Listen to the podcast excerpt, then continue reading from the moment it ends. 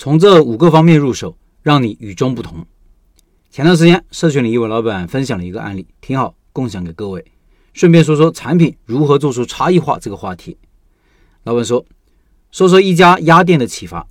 蛋家香酥鸡是贵阳一家很有名的连锁小吃店，是当地的特色小吃，跟云南的鲜花饼一样。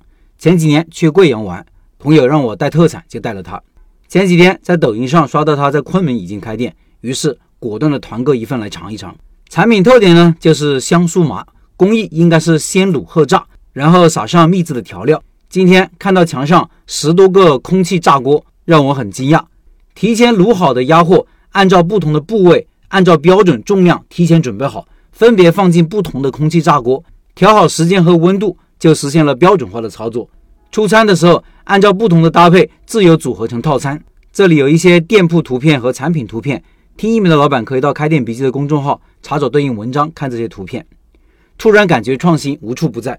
空气炸锅是放在墙上的格子里，节约了空间，也节约了成本。现在油价暴涨，这样油也省了。最后。没有油还可以说健康环保，节约了成本，还得了口碑。当然，并不是教大家都这么操作，但是这种对产品的改进创新精神很值得我们学习。以上是这位老板的分享。很多人在看项目时有选择焦虑症，大众的生意看不上，觉得普通；小众的生意又担心怕没市场，这是没有创新思维的表现。大众产品你只要稍微创新一下，也许就可以突出重围了。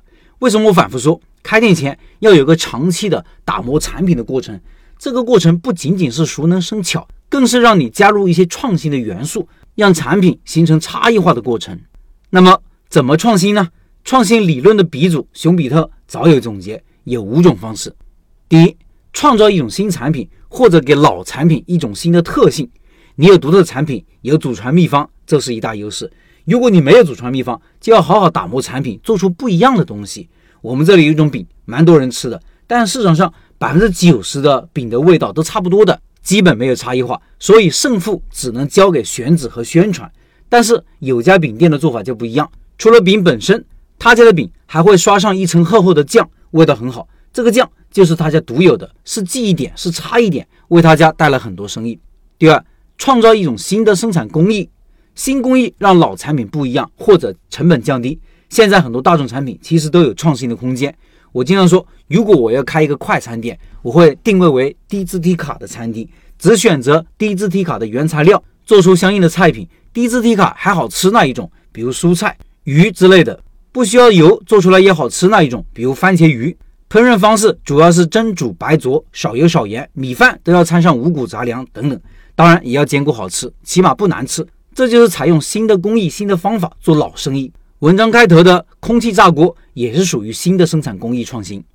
第三，使用一种新的原材料，新材料让老产品不一样或者成本降低。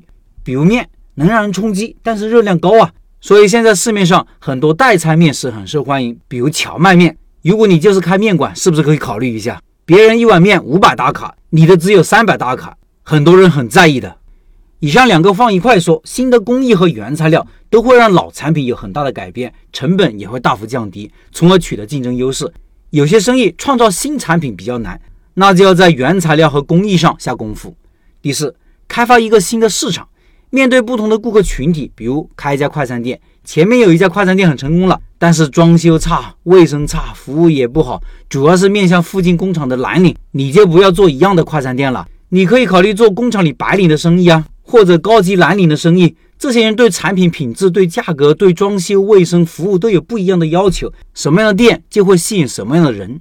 第五，创造一种新的商业组合，或者打破一种垄断。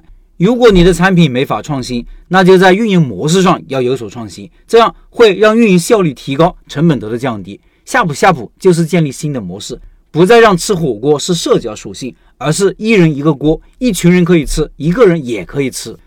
如果你对你现在的产品还不满意，可以试着从上面五个角度来思考如何做出不一样。